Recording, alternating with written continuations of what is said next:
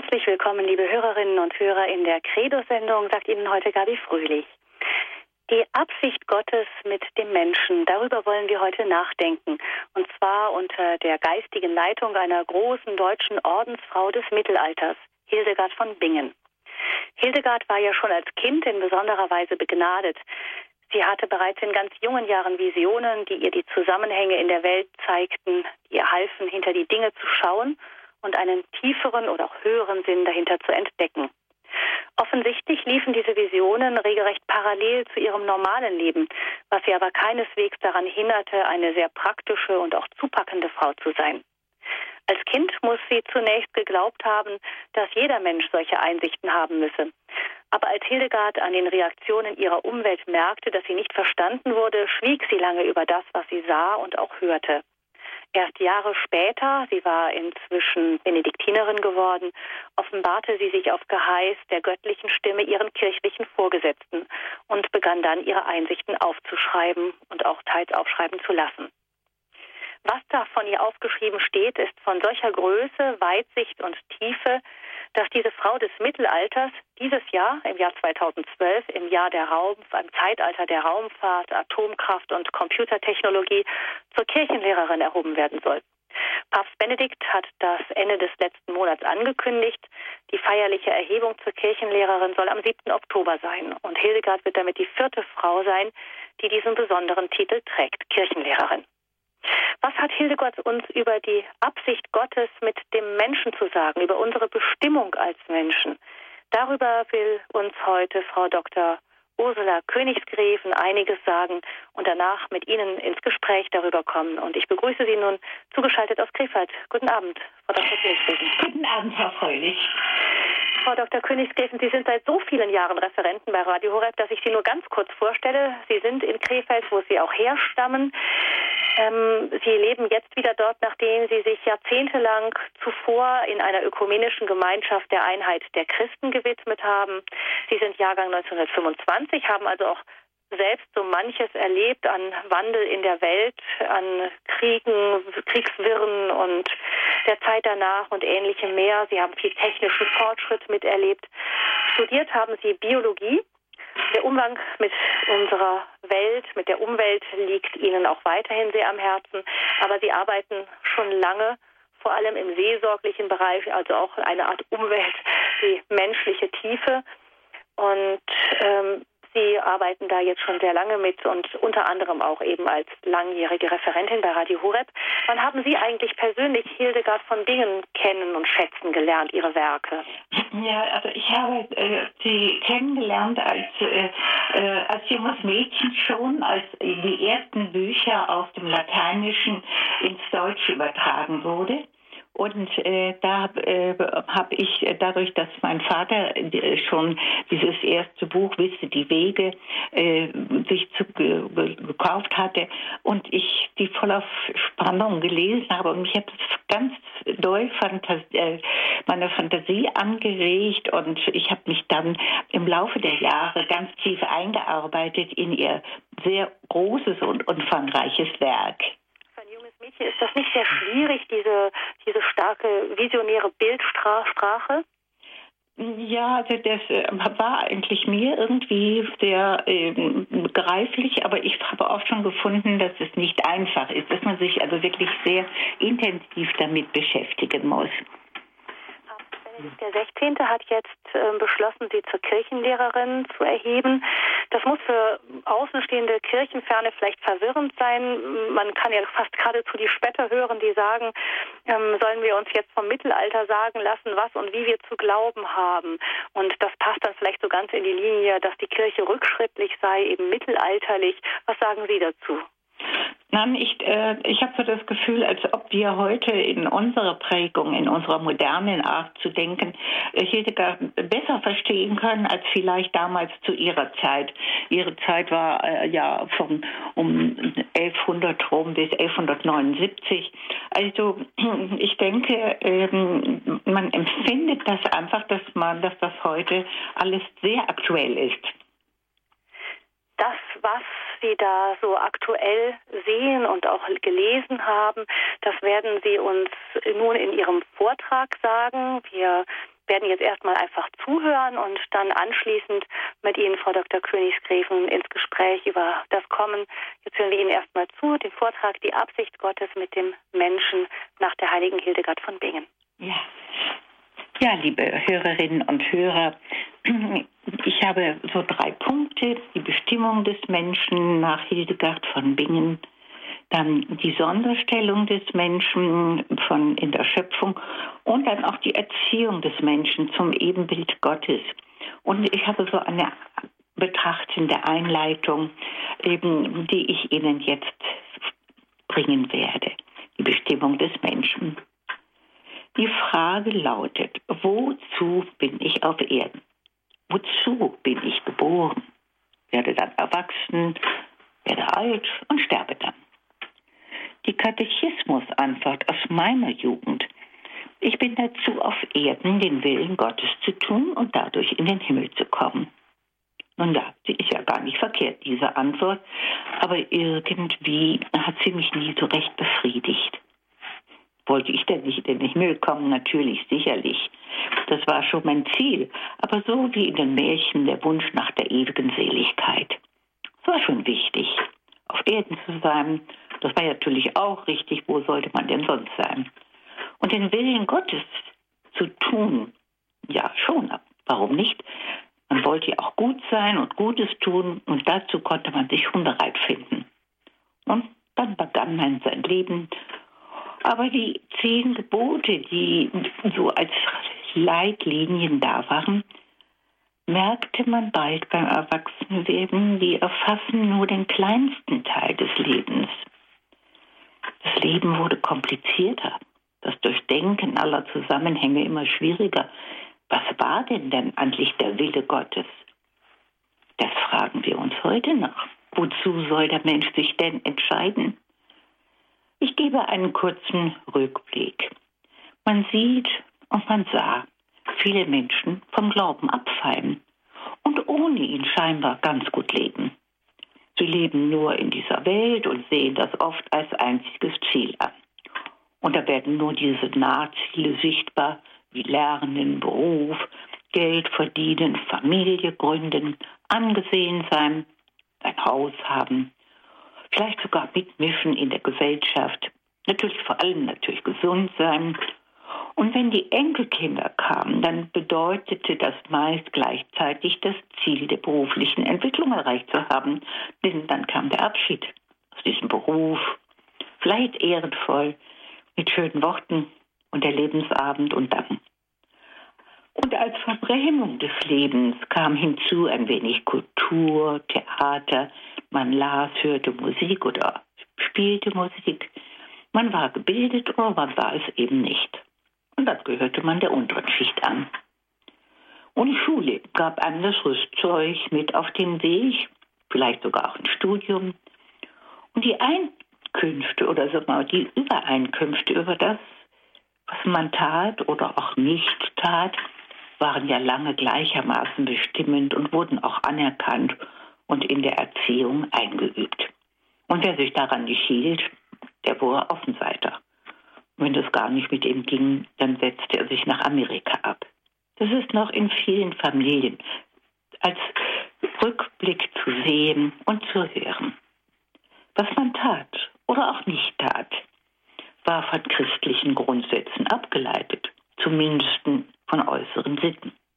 Und somit ging man sonntags schon in den Gottesdienst und einige grundsätzliche Glaubensfragen wurden als sicher angenommen ohne aber, dass man sich viel darüber unterhalten hätte oder sie gar in Frage stellte. Aber zwei Kriege brachten in unserem 20. Jahrhundert viele Veränderungen. Und es würde wichtig sein, ihre Auswirkungen näher zu betrachten. Ob etwas vor dem Ersten Weltkrieg war oder nach ihm, ob vor oder nach dem Zweiten Weltkrieg. Jede Generation hatte ihren Krieg und ihre Erfahrungen und manche hatten sogar zwei. Und diese Kriege, waren tiefe Einschnitte im Leben der Menschen und darüber hinaus von tiefer Bedeutung in fast allen Bereichen. Bereich der Familie, in der Frauenemanzipation, die das die Folge war, politische Neuordnungen, neue Gesellschaftsformen und damit Scheidungen und so weiter. Es würde sicher sehr interessant sein, diese Gedanken mir zu verfolgen, aber dazu ist hier nicht der Raum, sondern wir fragen uns einfach mal wieder neu, was ist denn eigentlich die Aufgabe des Menschen in all diesen Bereichen? Wozu bin ich auf Erden? Woher komme ich? Wohin gehe ich? Warum lebe ich als Mann, als Frau? Warum soll ich arbeiten? Warum vielleicht viel arbeiten oder vielleicht auch wenig? Sparsam sein oder verschwenderisch mit einem? Warum soll ich keuf sein und entheizsam? Warum nicht in Freuden und üppig? Und diese Fragen, die könnte man noch vermehren mit den heutigen Fragen Raketen, Raumfahrt, Monderforschung, Herztransplantationen, Antibiotika, Geburtenkontrolle, um nur einiges zu nehmen. Auch, auch Ideologien, Kommunismus, Sozialismus und so weiter. Wie soll ich mich zu all diesen Dingen stellen? Jetzt kommen wir auf das von Hildegard von Bingen. Vor genau 800 Jahren hat Gott selbst einer Frau eine Deutung zu geben versucht seines Weltenplanes. Und diese Frau war Hildegard von Bingen. Das, was sie geschaut hat, ist nun in mehreren Bänden veröffentlicht worden, beginnend seit dem Jahr 1928, aus dem Lateinischen übertragen und, wie es scheint, für den heutigen Menschen erst aktuell. Ihre Bücher Glaubenskunde, Heilkunde, Naturkunde, Weltenkunde, Lebenskunde. Und dieses Buch, aus dem ich meine Gedanken vor allem genommen habe, heißt Der Mensch in der Verantwortung. Hildegard von Bingen lebte immer im Kloster. Schon mit sechs Jahren wurde sie diesem Kloster zur Erziehung übergeben und später seiner Äbtissin. Der Mensch in der Verantwortung zeigt in ihrem Buch eine große Vision auf. Und zwar die Vision vom Kosmos. Sie hat sie in einer Schau gesehen. Und sie wurde ihr dann diktiert und erklärt von Gott und von ihr oder vielmehr einem Mönch niedergeschrieben. Und nach je, jedem Kapitel und am Ende jedes ihrer Bücher steht, nichts darf hinzugefügt werden und nichts weggelassen werden. In einer großartigen Schau wird ihr die Welt vor Augen geführt, Gott als Held nach Jesaja 14,13. Riesig durchdringt er die Welt in unfassbarer Größe. Durch ihn nimmt der Kosmos Gestalt an, um in kosmischen Kreisen das ganze Universum Schöpfung Gottes zu repräsentieren. Im Gottvater wurde alles erdacht, im Sohn Gottes ausgeführt. Und Gott bleibt gegenwärtig in der Schöpfung. Und in dieser Schöpfung und in dieser Welt begegnen sich die positiven göttlichen Kräfte, genannt die Tugenden, und die negativen, wieder göttlichen Kräfte, genannt die Laster, und zwar in einer kämpferischen Auseinandersetzung. Diese Tugenden oder Laster sind keine moralischen Begriffe, wie wir das heute vielleicht sehen würden, sondern sind lebendige Kräfte, zwischen die der Mensch gestellt ist auf dem Weg des Lebens. Wir müssen uns davon lösen, Tugenden als moralische Einheiten zu sehen. Wenn wir zum Beispiel den Begriff der Tapferkeit nehmen, eine Tugend, die Tapferkeit, so gibt es eine menschliche Tapferkeit, zum Beispiel ein Schicksal hinzunehmen, eine Krankheit zu ertragen. Und es gibt eine Tapferkeit, die wie bei Don Quixote gegen Windmühlenflügel kämpfen will das fast unklug ist. Aber es gibt auch die Tapferkeit im Reiche Gottes, einzustehen für das, was vertreten wird, vielleicht sogar bis zum Martyrium. Ein Mensch ist nicht immer tapfer, sondern er ist tapfer in bestimmten Situationen. Und so geht dieser Weg des Menschen, dass er sich entscheiden muss für Tugend oder für ein Laster, wie Hildegard von Bingen es nennt. Machen wir hier eine kleine Musikpause.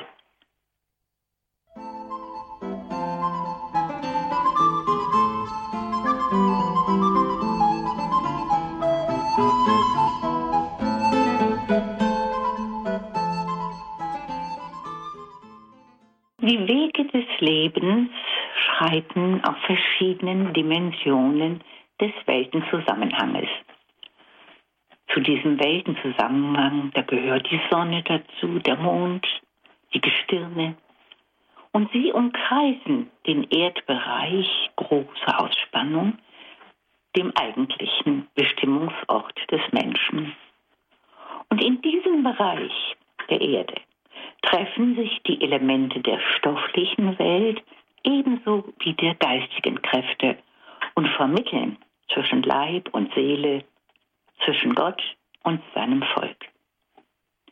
Das stoffliche Universum von den Sonnen über die Planeten bis zur Erde selber trifft zum Beispiel auf den Kosmos der Zeit. Der ewige Ratschluss Gottes und das Endgericht stehen in einem Kreislauf, in dem der Mensch mit seiner Verantwortung steht. Und diese Verantwortung geschieht in der Gegenwart, in der alltäglichen Entscheidung seines Hier und Jetzt, der er sich nicht entziehen darf. Und bei dieser Entscheidung geht es keineswegs um privates Heil oder persönliches Glück, sondern um die heiligen Ordnungen Gottes, um Recht und Gerechtigkeit im Ganzen der Schöpfung, um das Wohl der Gemeinschaft und um das Reich des Geistes, um Heil im weitesten Sinne. Altes Testament und Neuer Bund stehen daher auch nicht allein in einer historischen Folge zueinander, wie auch die Apostelgeschichte und die Offenbarung. Sie sind vielmehr unmittelbar in die große heilsgeschichtliche Auseinandersetzung verknüpft und aufs engste wiederum mit dem Schicksal des Menschen verwoben. Hildegard von Bingen braucht häufig den Begriff Virtus. Er besagt die Gotteskräfte der Gnade, wie auch die Tugendkraft des sittlichen Handelns im Zusammenhang mit der natürlichen Tüchtigkeit der Tugend, der Manneskraft. Und als zweiten wichtigen Begriff Viriditas als Grüne, die Jugendfrische des natürlichen Lebens. Und auch geistiger Potenz schöpferischer Spiritualität. Das Gegenbild, Peccatum, also als Laster, meint das ungeordnete Wollen und damit den Entzug aus der Verantwortlichkeit. Alles Ausweichen vor den Grundfragen, alle Halbheit der Haltung, das sich nicht einfügen wollen in die Lebensordnung, sowie auch die Flucht vor eigener Lebensgestaltung. Ich will das noch einmal wiederholen. Das Gegenbild von Tugend meint das ungeordnete Wollen und damit den Entzug aus der Verantwortlichkeit. Alles Ausweichen vor den Grundfragen, aller Halbheit der Haltung.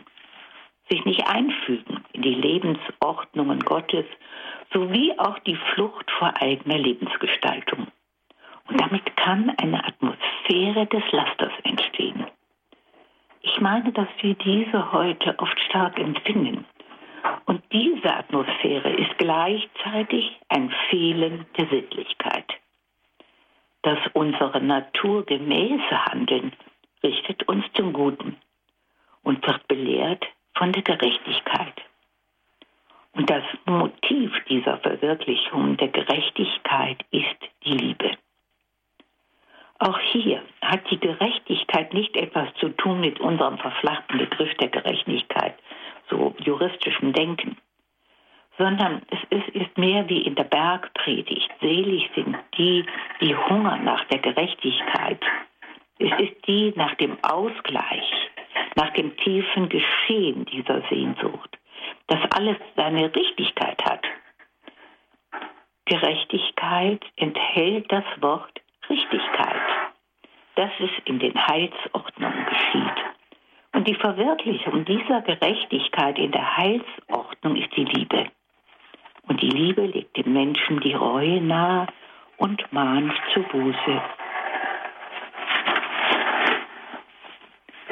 Die Genugtuung und Rechtfertigung hat Jesus Christus in sittlicher Stellvertretung übernommen. Und er hat da, und er baut damit die sittliche Lebensgemeinschaft der Gemeinde des Herrn. Geläuterte und verklärte Gesellschaft, das Gottesvolk. Und hier, das ist nicht als statische Welt zu finden, die ein für allemal bestimmt wäre in allem, sondern die unerhört vielschichtige Schöpfung in stetiger Weiterentwicklung. Die Welt ist auf den Menschen zugeschnitten ist dem Menschen auf den Leib geschrieben und dem Menschen zur Verantwortung übergeben. Ich möchte hier das Beispiel einfügen, wie zum Beispiel das Erdöl oder die Kohle entstanden sind in riesigen Zeiträumen als Vorbereitung für den Menschen als Energiequelle, von der wir heute leben. Diese Kohle ist entstanden durch die Wälder in der Carbonzeit vor Millionen von Jahren durch die Farne durch die Moose und die, durch die eben unter Luftabschluss geratenen Schichten, die nun in Kohle umgewandelt wurden.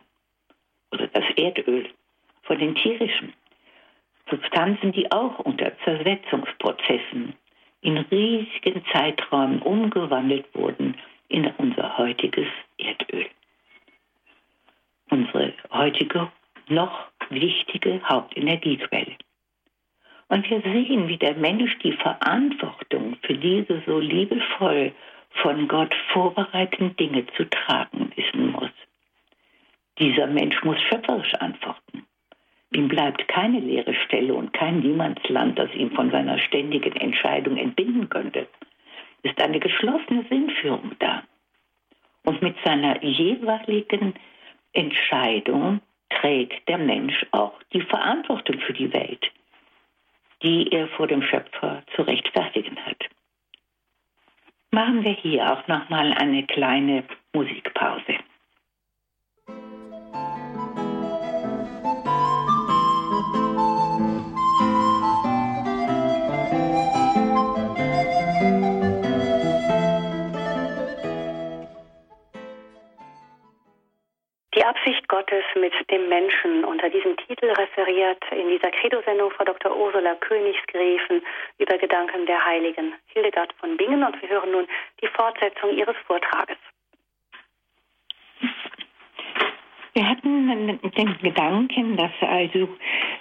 der Mensch verantwortlich steht, und zwar die ganze Verantwortung für die Schöpfung hat und dass er sie auch vor Gott hat.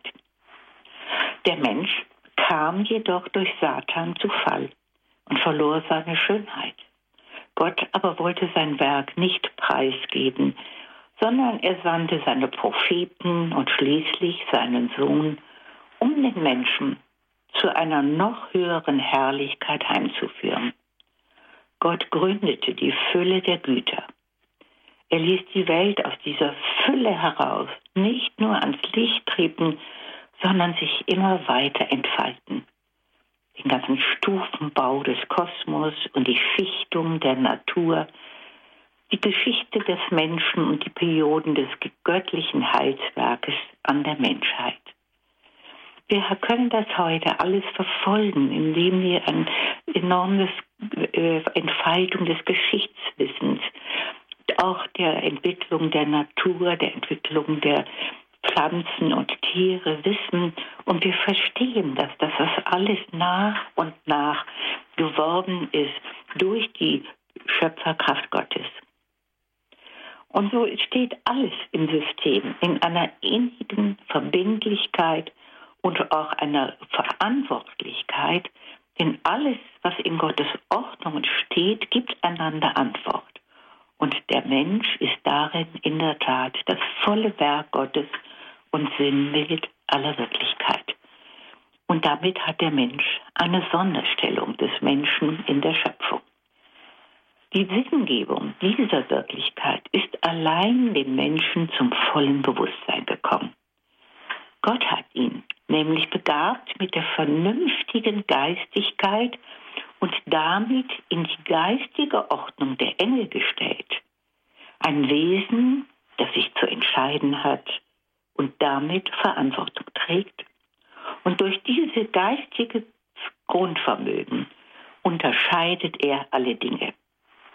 Die Vernunft untersucht und erforscht jedes Wesen. Sie setzt sich mit allem auseinander.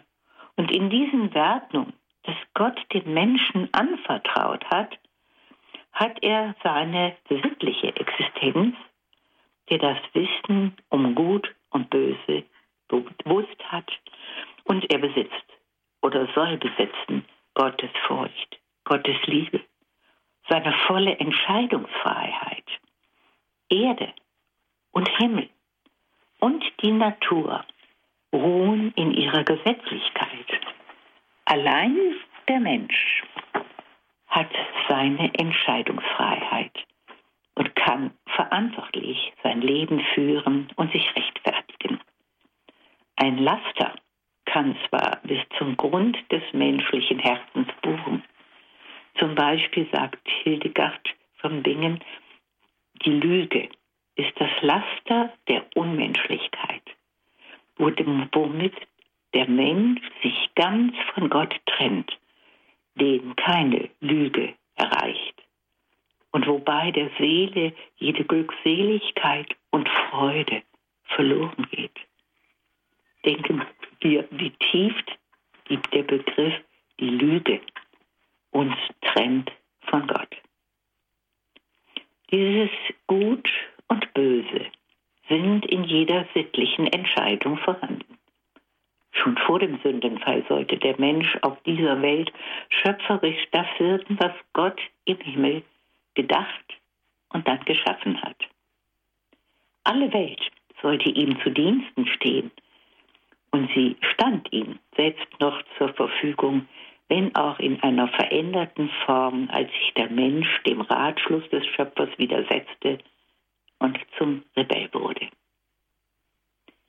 Wir ahnen alle, dass der Mensch, der außer Jesus nach dem Sündenfall in sich die größte Harmonie mit der Weltenschöpfung, mit den ganzen Kräften, mit den Naturkräften erreicht hat, Franziskus war.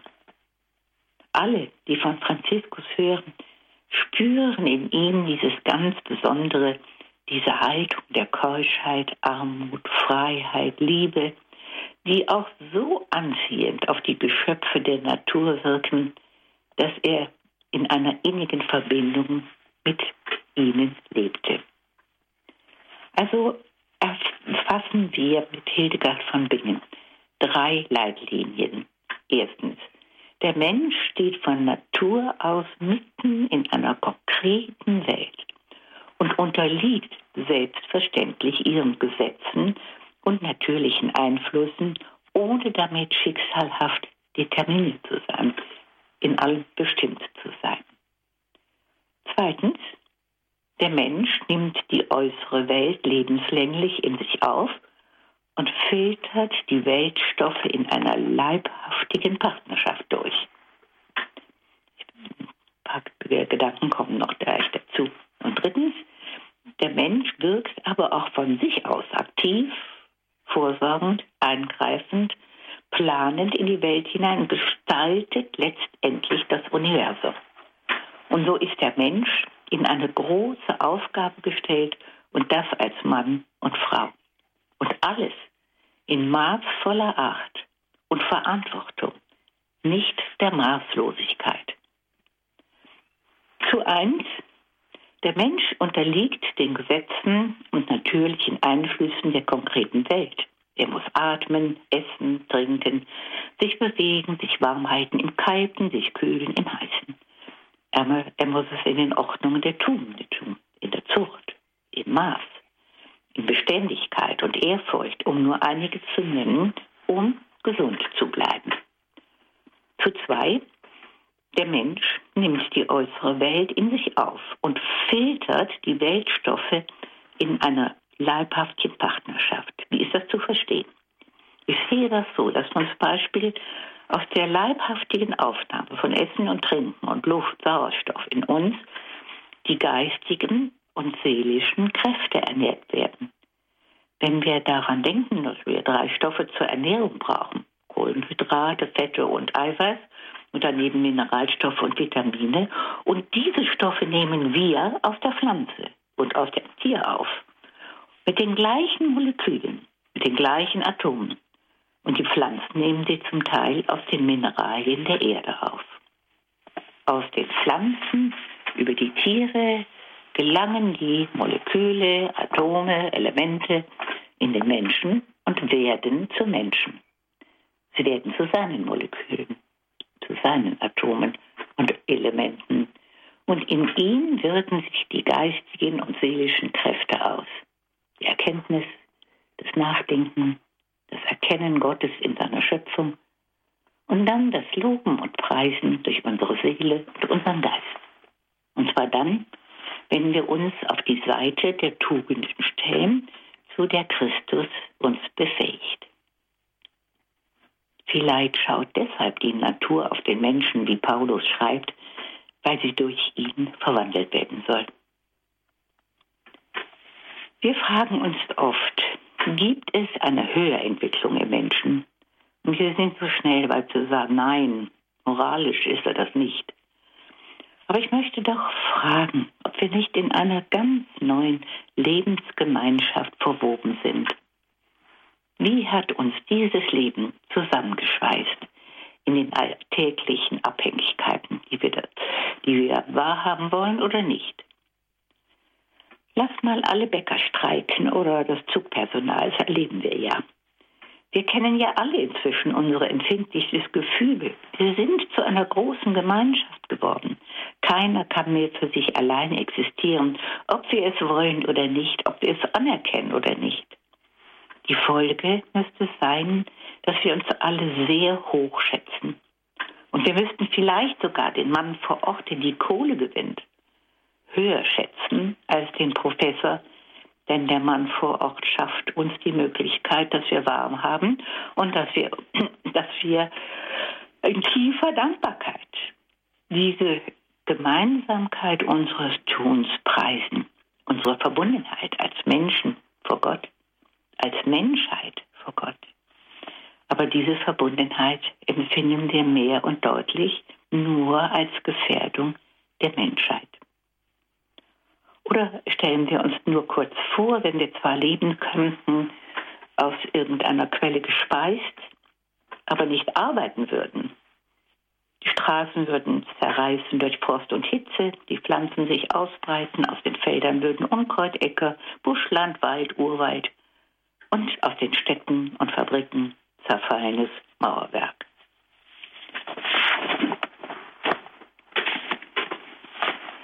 Wir können das uns sehr schnell vorstellen. Und ich glaube, dass wir dabei sind, oft den Weg der Tugenden zu verlassen, weil wir nicht mehr nach Gott fragen, sondern autonom leben wollen. In der Einstellung keine Demut vor dem Schöpfer mehr kennt, die nicht nach der Verantwortung fragt, sondern die in Selbstherrlichkeit entscheiden will. Nun fragen wir uns, wie können wir diesen großen Plan Gottes ver verwirklichen, indem wir in einer Erziehung stehen zum Ebenbild da haben wir nur so einige Gedanken, die ich noch zusammengestellt habe, dass Gott mit seinem Auftrag die Ordnung seines Lebens uns erstmal bewusst machen möchte.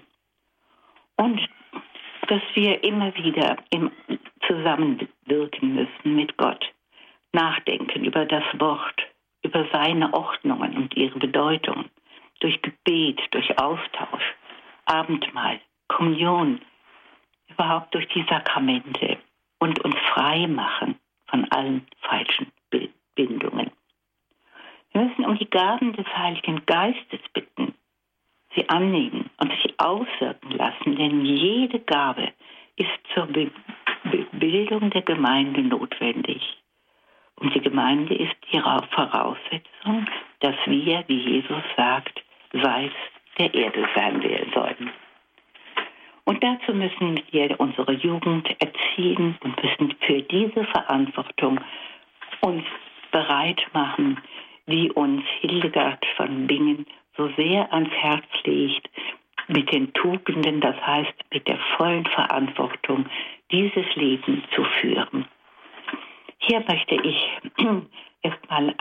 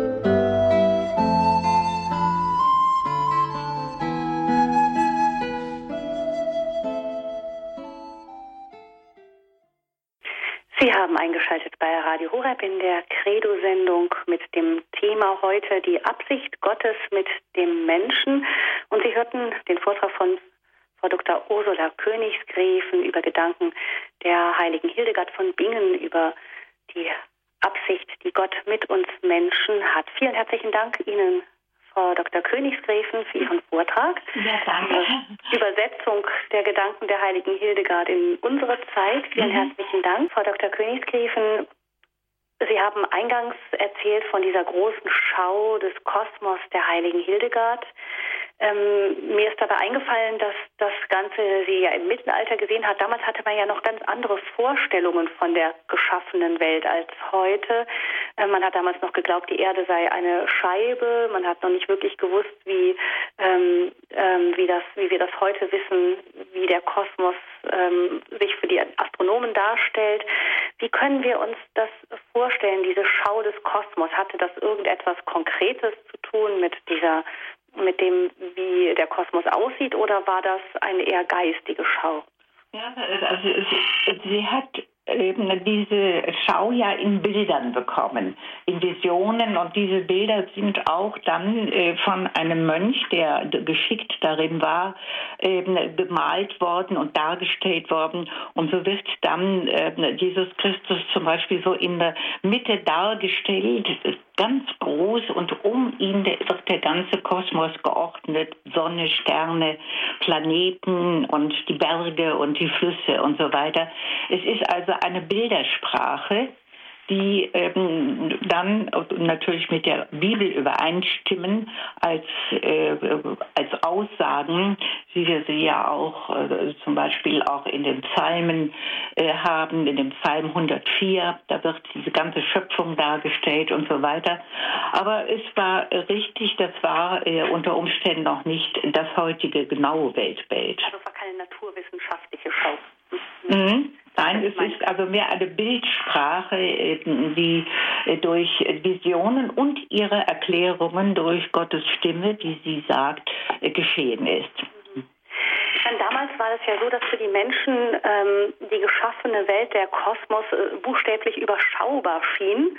Also man meinte, es, es, wir leben auf dieser Scheibe und die Gestirne bewegen sich da über uns. Es schien das zu sein, was man sah. Das war das, was wir, was man sich unter dem Kosmos vorstellte.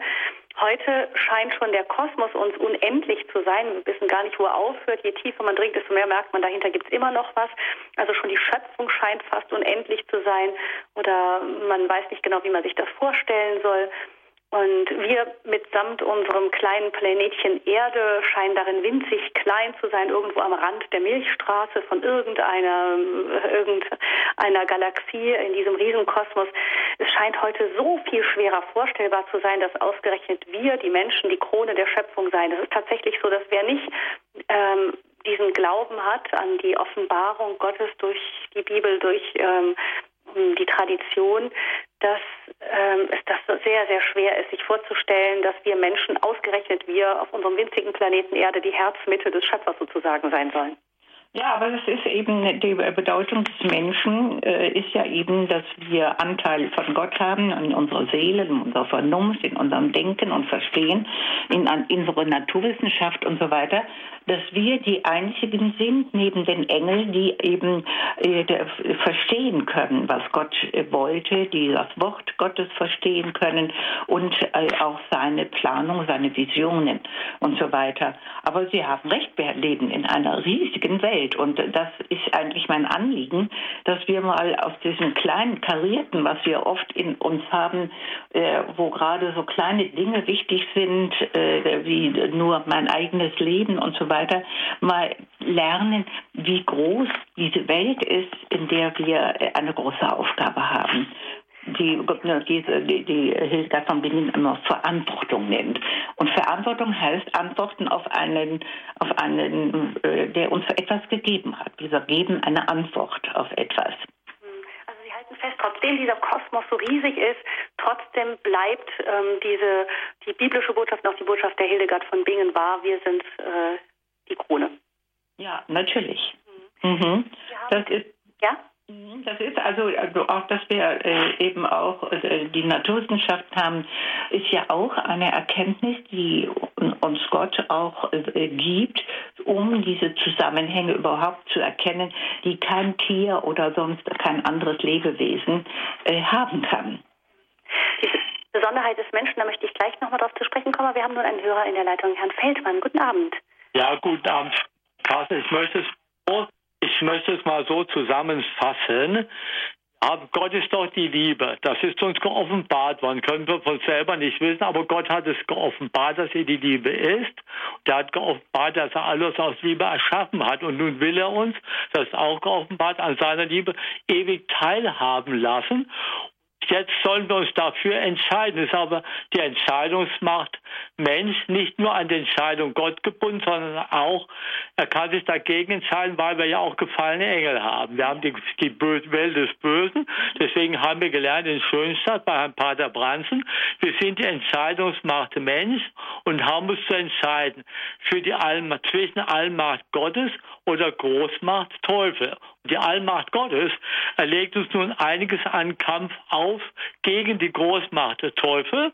Und wenn wir diesen Kampf führen, dann werden wir fähig, die ewige Seligkeit, die Gott für uns bereitet hat, mit ihm zu teilen. Und darum ging es mir, das mal auf die Kurzformen zu bringen, nämlich lieben, lernen, weil Gott die Liebe ist. Daher Gott ähnlich werden, indem wir immer mehr lieben lernen, auch wenn das manchmal schwer ist, weil es hier und da hakt, aber das wissen wir ja.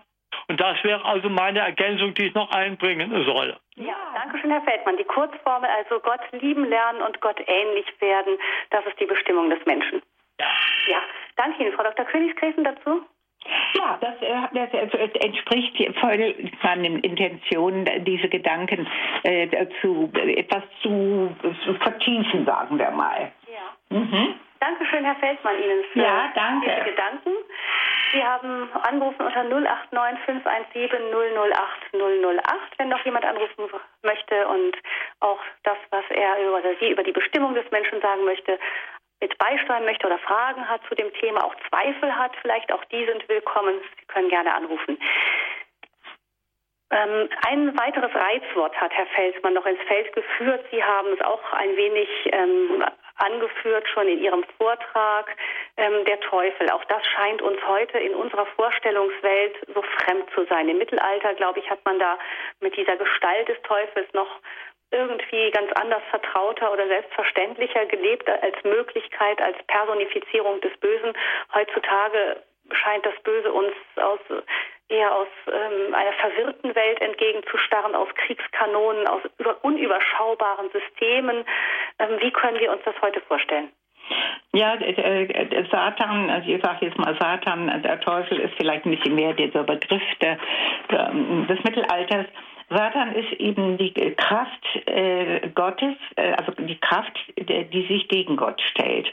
Er ist der gefallene Engel Luzifer Und ähm, die ganze Welt ist durch den Sündenfall ähm, der ersten Menschen hineingerissen worden in die in, in zerstörerisches, in äh, Neid und Zerschlagenheit. Und wir kriegen ja alle diese Dinge so hautnah heute, dass wir vielleicht den Begriff Satan nicht mehr so richtig wissen, aber wir wissen alles, was satanisch ist und was alles äh, von äh, ihm aus im Menschen sich entwickeln kann an furchtbaren Kräften der Zerstörung, des Krieges, der Streitigkeiten, der Uneinsichtigkeit und so weiter. Also äh, das ist, man muss sich von dem alten Begriff Teufel, wie vielleicht das Mittelalter ihn vorgestellt hatte, vorstellen, das sind geistige Kräfte. Und die geistigen Kräfte, der Weltgeist, Mensch, äh, Johannes, den, dieser Weltgeist ist unendlich stark und wir haben es schwer, uns dem zu widersetzen. Und deshalb sind ja dauernd Kriege und Zerstörungen und Bosheit und, und so weiter, dass wir da äh, eben sehr angefochten sind. Das ist mir auch in Ihrem Vortrag noch aufgefallen. Die die zivilisierte Welt wird da so im Grundsatz positiv dargestellt, das haben Sie eher positiv dargestellt. Ähm, heute ist unsere Wahrnehmung, vielleicht äh, sind wir tatsächlich auch nochmal eine andere Generation und leben sehr viel mit dem Begriff Umweltzerstörung. Man hat das Gefühl, dass Zivilisation eher fast schon etwas Negatives ist. Die Natur erscheint uns nicht mehr feindlich wie noch unseren Vorfahren und als etwas zu Überwindendes und etwas zu Beherrschendes, sondern die Natur erscheint uns heute als etwas Unterlegenes, als diejenige, die geschützt werden muss, die in ihrer Fragilität Sensibilität, in ihrer ähm, ähm, Empfindlichkeit bedroht ist von dem Menschen und der Mensch scheint der an sich zerstörerische zu sein. Das ist das, wie unsere Empfindung heute ist. Wir fliehen ja auch wie äh, oft in den Ferien im Urlaub, wenn wir können, vor diesem Wüten des Menschen in die unberührte äh, Natur, die wir suchen. Ähm, wie können, wer hat da recht? Kann man das sagen? Ähm, die Alten mit ihrem, mit ihrer eher Gefühl, die Natur, da kommen einem feindliche Kräfte entgegen und wenn man sie im Griff hatte, dann war man glücklich? Oder wir, die Jungen von heute, die ähm, sagen, äh, guckt mal dieses, ähm, was wir mit unserer Umwelt machen? Ja, das ist, äh, die Aufgabe ist ja bebauen und bewahren.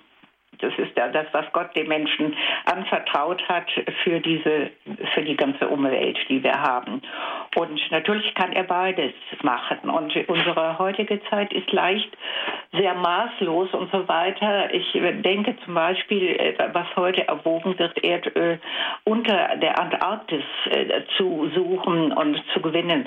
Und das, äh, wenn wir das zum Beispiel machen würden, dann gebe ich Ihnen recht, dann sind wir in Gefahr, dass also wir so zerstörerisch wirken können durch Anwachsen des Wassers, des Meeresspiegels und so weiter.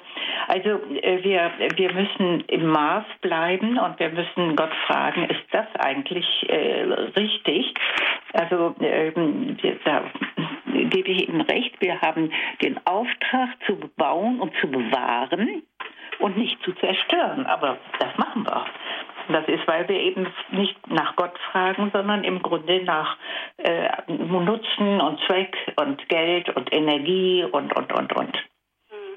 Wo können wir denn zum Beispiel Maß halten? Wo, wo, tun wir das nicht? Sie haben eben zum Beispiel die Energievorkommen. Sie wurden ja, haben Sie ja in Ihrem Vortrag gesagt, ähm, von Gott in, in, liebevoller Weitsicht schon für den Menschen ganz, ganz früh vor Jahrmillionen angelegt im Schoß der Erde, damit der Mensch nun diese Energie habe, um sich zu wärmen, zum Beispiel im Winter und vieles mehr. Und nun ist, scheint das alles, ich meine, wir haben ja die Atomdiskussion und die ähm, ähm, Luftverschmutzung und so weiter. Wo ist das aus dem Ruder geraten? Was wollen wir denn zu viel? Ja, ich äh, denke, das hängt sicherlich mit vielen komplexen Fragen zusammen. Zum Beispiel, dass wir eben jetzt so sehr viel mehr Menschen sind als damals zur Zeit Jesu oder auch damals zur Zeit der Hildegard von Bingen. Wir haben ganz andere Fragestellungen. Ähm, wir haben Transportwege über Flucht mit Flugzeugen und Straßen und so weiter. Das heißt also, der Mensch hat also ganz weitgehend äh, so ähm, die Erde verwandelt, äh, das an sich mit vielen Guten verbunden ist, aber auch mit Gefahren und dass man heute dazu neigt zu sagen, ach, ich will noch was Unberührtes äh, in der Natur finden. Also wir, es kann sein, dass wir auf eine Katastrophe zugehen, wenn wir nicht nach Gott fragen.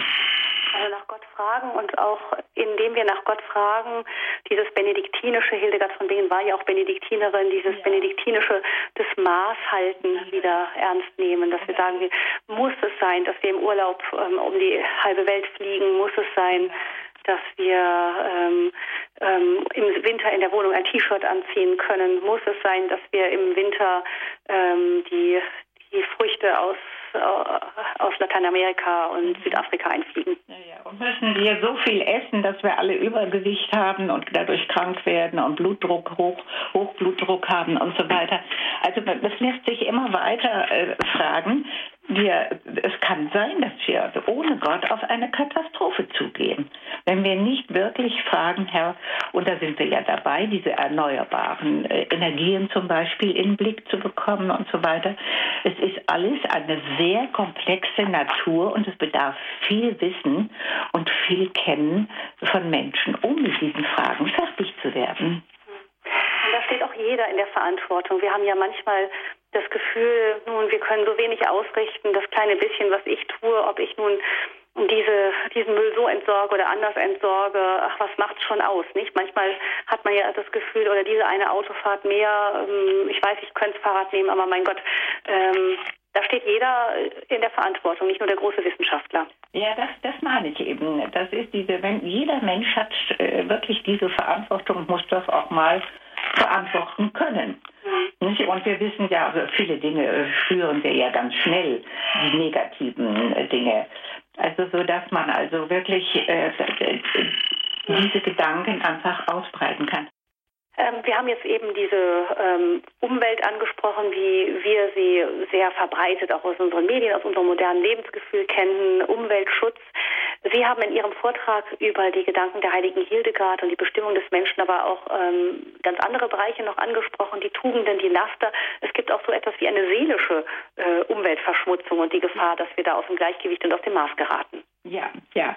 Also ich äh, hatte eben auch äh, aus dem Buch der Weisheit, äh, wie Gott uns da äh, gewisse Regeln gibt. Eben, ich lese mal ein paar Gedanken davor. Den Menschen hast du durch deine Weisheit erschaffen, damit er über deine Geschöpfe herrscht. Er soll die Welt in Heiligkeit und Gerechtigkeit leiten und Gericht halten in rechter Gesinnung. Gib mir die Weisheit, die an deiner Seite thront, und verschon, verstoß mich nicht auf der Schar deiner Kinder. Wäre einer auch vollkommen unter den Menschen, er wird kein Ansehen genießen, wenn ihm deine Weisheit fehlt. Mit dir ist die Weisheit, die deine Werke kennt und die zugegen war, als du die Welt erschufst. Sie weiß, was dir gefällt und was recht ist nach deinen Geboten. Und danach müssen wir fragen, dass wir wirklich immer wieder beten um die Weisheit, die rechten Entscheidungen zu fällen, die richtigen Dinge zu sehen.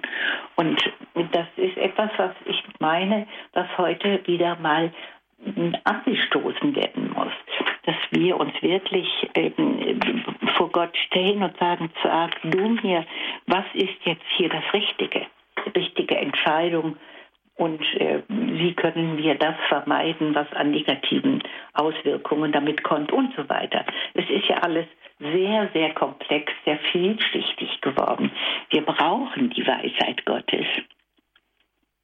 Also ein wunderschöner Text aus der Bibel, aus dem Buch der Weisheit, ähm, der irgendwie durch die Jahrhunderte niemals alt wird, sondern immer aktuell bleibt. Ja eines der Beispiele wirklich dafür, wie die Bibel auch in unsere Zeit hineinspricht. Ähm, Frau Dr. Königskirchen, Sie sind ja Biologin von Haus aus, also von Ihrer Ausbildung aus zunächst. Ähm, wir haben, ich schlage nochmal einen kleinen Kreis zurück zu dieser Besonderheit des Menschen. Gott hat den Menschen ja ähm, ganz besonders ähm, hervorgehoben aus seiner Schöpfung. Wir haben heute oft eher das Gefühl, der Mensch ist äh, so etwas wie ein manchmal nicht immer weiterentwickeltes Tier und es wird auch so oft wird uns ja im Endeffekt auch durch auf den Biologieunterricht in der Schule und ähnliches vermittelt. Wir leben mit dem Gedanken, dass es ähm, die Entwicklung des Menschen aus dem Tierreich gegeben habe. Ähm, wenn man daraufhin in, äh, dem gegenüber in die Bibel schaut, das scheint zunächst ähm, ein großer Widerspruch zu sein, ist bestimmt auch einer mit drin, aber da fällt mir doch auf, äh, das fand ich ganz interessant, da hat mich mal jemand darauf hingewiesen, es gibt ja diese ähm, sechs Schöpfungstage und dann den siebten Tag als Ruhetag Gottes, ähm, wie es da in diesen großen Bildern mhm. der Bibel dargestellt ja. ist. Und der Mensch hat keinen eigenen Schöpfungstag. Darauf hat mich mal jemand hingewiesen. Der Mensch ist am gleichen Tag geschaffen wie das Tier. Das hat bestimmt auch eine, eine gewisse Bedeutung. Wir stehen in dieser Schöpfung mit drin, mit unseren Füßen regelrecht und trotzdem ragen wir als Menschen doch hinaus. Das haben Sie unterstrichen, in, auch in Ihrem Vortrag nach den Visionen der heiligen Hildegard von Bingen. Wir sind, ragen heraus durch diese Gott-Ebenbildlichkeit. Ähm, was macht für Sie diese Gott-Ebenbildlichkeit im tiefsten, im Wesenskern aus? Sie haben es vorhin im Vortrag etwas angerissen, aber jetzt noch einmal ganz deutlich. Ja, das ist einmal die Seele oder auch manche sagen auch die Geistseele, die wir von Gott eingehaucht bekommen haben. Jeder Mensch hat eine Seele, die ihm vom Tier ganz weit entfernt, die ihn zum Menschen macht. Und ähm, insofern ähm, hat der Mensch auch die Fähigkeit zu denken, ein Du zu erleben, ein Du äh, zu erleben in äh, Gott. Gott kann, spricht uns im Du auch an und er kann zu uns sprechen und kann uns beeindrucken und wir können zu Gott beten und so weiter. Es ist äh, da etwas Unvergleichliches, was nur Gott dem Menschen gegeben hat. Und zu diesen Menschen hat er ja seinen Sohn äh, die, auf die Erde geschickt, dass auch er Mensch wurde in der Vollheit des Menschen, aber gleichzeitig auch in der Vollheit Gottes. Das heißt also, da ist er der Vollkommene, der alles erkennt und der auch alles weiß, was richtig ist ist und was er uns dann durch seine Apostel äh, versucht ja weiterzugeben. Und die Apostel haben diese Aufgabe dann auch weitergeführt äh, und dadurch ist die Kirche entstanden, dass wir von Gott selbst unterwiesen werden, das heißt durch Jesus Christus und durch das Alte Testament in den Propheten und in, in, den, äh, in den alten äh, Zusammenhängen. Das heißt, da kann ein Menschenaffe noch so viel geschickter sein in manchen Dingen als der Mensch und ein Delfin auch noch so selbstlos sein in manchen seiner Verhaltensweisen. Da bleibt etwas eben auch dieses, die, diese ähm, Fähigkeit zur Transzendenz, nicht zu dem Du, das über uns hinausragt und zu einer echten Beziehung in Freiheit. Das ist das, was den Menschen einfach unterscheidet. Ganz besonders äh, heraushebt und äh, ihn weit über die Tier- und Pflanzenwelt erhebt. Das ist, was ja auch so schön in diesem Gebet äh, gesagt ist. Den Menschen hast du durch deine Weisheit erschaffen, damit er über deine Geschöpfe herrscht. Und damit er aber nicht selbstherrlich äh, sich Nein. damit zufrieden gibt, sondern damit er diese Aufgabe ähm, schöpferisch auch selber und in Verantwortung wahrnimmt. Ja, ja. Das heißt, die Antwort des Menschen auf diesen besonderen Anruf Gottes, das ist die tiefste Bestimmung jedes Menschen und das entfaltet sich in jeder Berufung anders. Ja, und da sind wir ja auch, wir sind ja auch mit schöpferisch, wenn wir eben auch un, un, unsere Kinder empfangen und äh, annehmen und, äh, und das ist also, wir sind ähm, ja Gott sehr nahe und das nennen wir heute Ebenbildlichkeit. Die Absicht Gottes mit den Menschen, das war Ihr Thema heute Abend, Frau Dr. Ursula Königsleben. Vielen herzlichen Dank für Ihre Zeit, Ihre Gedanken, auch mit ähm, inspiriert durch die heilige Hildegard von Bingen. Vielen herzlichen Dank danke Ihnen. Auch, ja, und danke auch für Ihre Moderation. Danke und ähm, einen gesegneten Abend Ihnen, liebe Hörerinnen und Hörer. Der geht nun weiter bei Radio Horeb gleich mit der Komplet, mit dem Abendgebet der Kirche und wenn ich es rechtlich in Erinnerung von einer anderen Sendung über Heiligen, die heilige Hildegard habe, das die das Gebet an sich ist auch eine tiefe Bestimmung des Menschen, der Lobgesang, der Gott gilt, der ihn geschaffen hat, eine, auch eine tiefe Bestimmung des Menschen und somit ein schöner, runder Abschluss zu dieser Sendung gleich in der Komplett um Viertel vor zehn. Ich sage auf Wiederhören und allen einen gesegneten Abend. Dankeschön.